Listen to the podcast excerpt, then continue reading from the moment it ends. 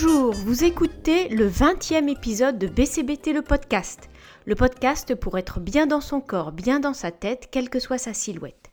Je suis Ariane Grimbach, diététicienne anti-régime défendant la diversité corporelle. Aujourd'hui, je voudrais vous parler de la balance. Ah, la balance. Ce simple objet, instrument de mesure, qui peut devenir aussi instrument de torture pour tant de femmes. Sujet complexe. Je me souviens que quand j'ai écrit mon livre, qui est un abécédaire, il y avait évidemment balance à la lettre B. Et j'ai eu beaucoup de mal à écrire ce chapitre, je l'ai écrit parmi les derniers, tant j'avais du mal à synthétiser tout ce que je voulais dire sur le sujet. Comment ce simple objet et ce qu'il indique peut-il devenir source de tant d'émotions?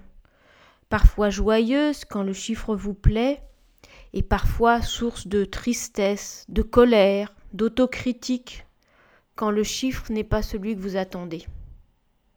On la déteste souvent, et parfois on finit par la reléguer dans un placard, voire la jeter tellement on a de ressentiment. Est-ce qu'il y a beaucoup d'objets dans votre maison qui suscitent une relation si passionnelle? J'ai sollicité vos expériences via les réseaux sociaux et cela m'a conforté dans la place qu'elle peut occuper. Merci à toutes celles qui m'ont répondu. Comment ça commence? Est-ce qu'il y a au début une affaire de famille?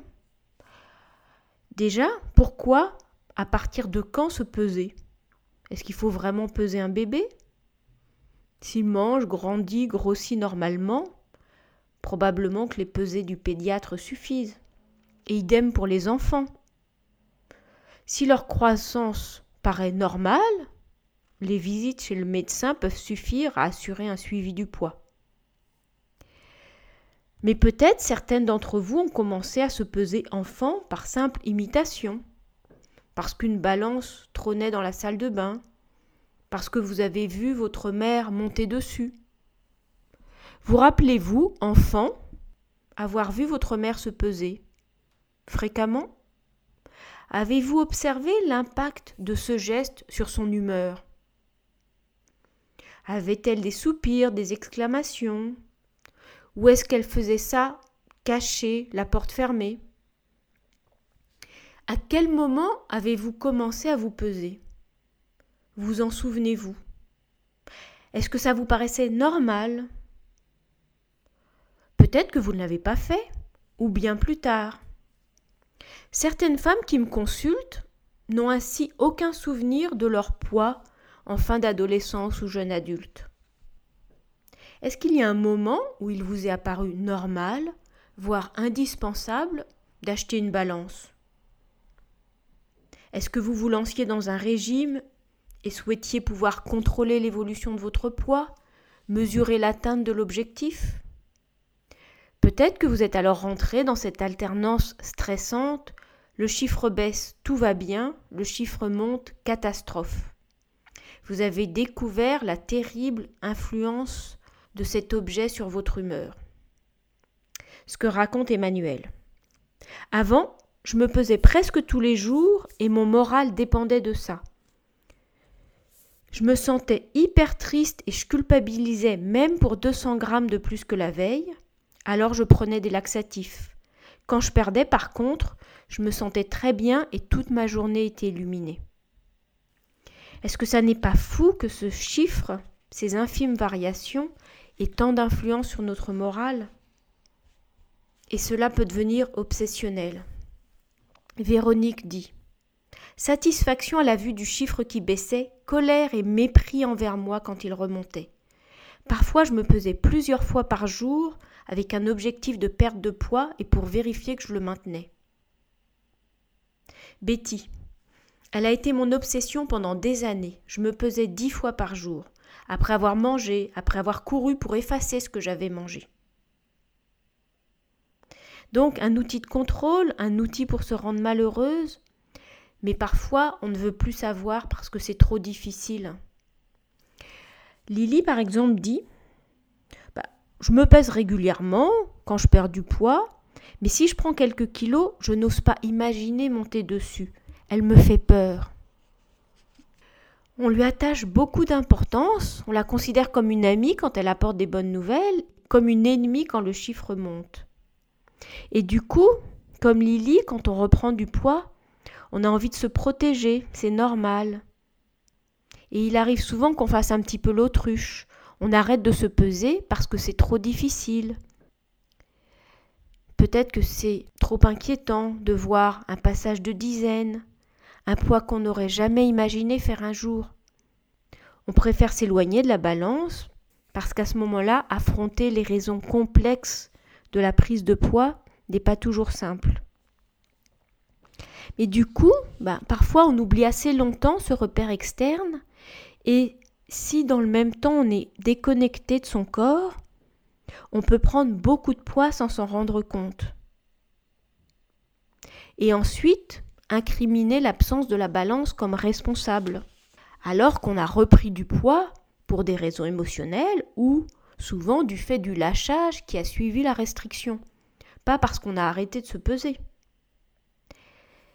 Donc, la balance, elle agit fortement sur le moral et elle peut aussi agir sur le comportement.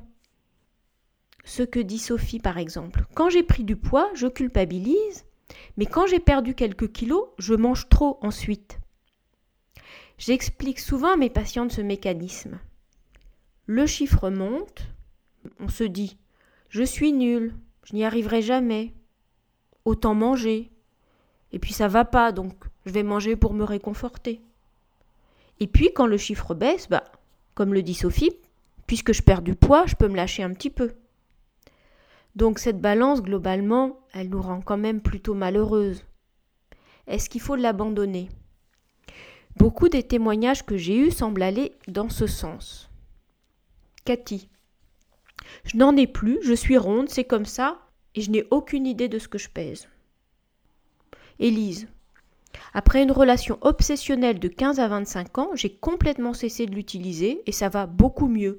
Les seuls pesées se font chez le médecin. Quand on a un poids stable, on peut tout à fait s'en passer et se fier à ses vêtements. Pour ma part, je ne suis pas dogmatique. Quand on me pose la question, j'explique l'impact émotionnel qu'elle peut avoir, comme on l'a vu, et j'interroge la personne. Pense-t-elle pouvoir observer le chiffre calmement en le mettant en relation avec son comportement? Quand on est dans une démarche de perte de poids, je comprends qu'on puisse se sentir rassuré par ce repère externe. Le temps de prendre confiance en soi, en ses sensations, en son ressenti corporel. Mais il y a aussi certaines personnes qui ne veulent surtout pas se peser elles ont trop de souvenirs douloureux liés à la balance, et je respecte tout à fait cela. Si la personne souhaite se peser, j'essaye de l'inciter à ne pas le faire trop souvent, je lui explique que les variations quotidiennes n'ont pas de signification. Si elle ne le souhaite pas, elle peut avoir des repères par rapport à ses vêtements. On peut aussi l'abandonner. Jeanne nous dit après avoir une relation conflictuelle et fusionnelle avec elle, qui virait à l'obsession, je l'utilise une fois par mois environ. C'est un grand avancement vers la paix avec mon corps. Chantal. Je trouve plus saine la relation directe au corps, à la limite le verdict des fringues. Ce que disent aussi Dalva ou Jeanne. On peut se fier à son pantalon, à ses vêtements. Effectivement, c'est ce que je suggère parfois à mes patients, avoir des vêtements repères, Olivia a visiblement fait un chemin aussi pour s'en libérer. Avant, je ne la lâchais pas, mais je la détestais. Je lui donnais bien trop d'importance. Aujourd'hui, je ne la rencontre que très rarement, par obligation quand les médecins me demandent de monter dessus. Je voudrais quand même préciser quelque chose à ce sujet. Vous n'êtes pas toujours obligé de monter sur la balance quand un médecin vous le demande, si vous n'avez pas envie de connaître votre poids.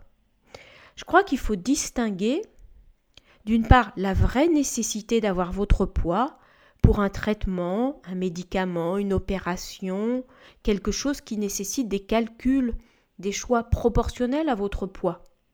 Par exemple, je donne parfois mes plaquettes et on me demande mon poids pour régler le prélèvement, la quantité à prélever. Et d'autre part, il y a le simple souhait d'avoir un suivi par votre médecin.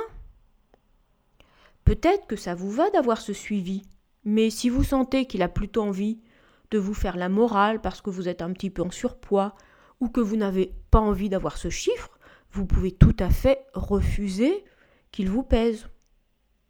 C'est vraiment à vous de décider dans ce cas-là. Donc, comme on le disait, on peut se libérer un petit peu de cet objet, l'abandonner ou le regarder calmement de façon occasionnelle. Thérèse nous dit Je n'en ai jamais acheté et je ne m'en porte que mieux. C'est un truc qui ne me servait qu'à me faire penser à des variations absolument sans intérêt. J'ai mieux à faire de mon espace mental. Quelle sagesse. Et si vous avez des enfants, surtout des filles, avoir une relation apaisée, neutre, voire inexistante à cet objet, n'est-ce pas leur faire un beau cadeau? Laetitia a eu des problèmes avec l'alimentation, elle a avancé dessus, et surtout elle a eu un déclic de jeter sa balance quand sa fille a eu 4 ans. Je me pesais dix fois par jour, dit Laetitia, et elle a voulu faire pareil. Tout en moi a dit non et donc elle a jeté sa balance. Pensez à vous, à votre bien-être et à vos filles donc si vous en avez. Et rappelez-vous, répétez-vous que ça n'est sûrement pas un chiffre qui vous définit. Vous êtes une personne globale avec une tête, un corps qui sont à vous, qui sont uniques, dont vous pouvez prendre soin et en aucun cas un chiffre ne peut signifier tout ça. C'était le 20e épisode de BCBT le podcast. Déjà 20 épisodes. BCBT le podcast est disponible sur toutes les plateformes de podcast et sur arianegrimbach.com. Merci beaucoup de votre écoute, merci de votre fidélité. Si vous écoutez maintenant pour la première fois ce podcast, vous pouvez aller écouter les autres épisodes. Vous pouvez en parler autour de vous, vous pouvez les partager. À très bientôt.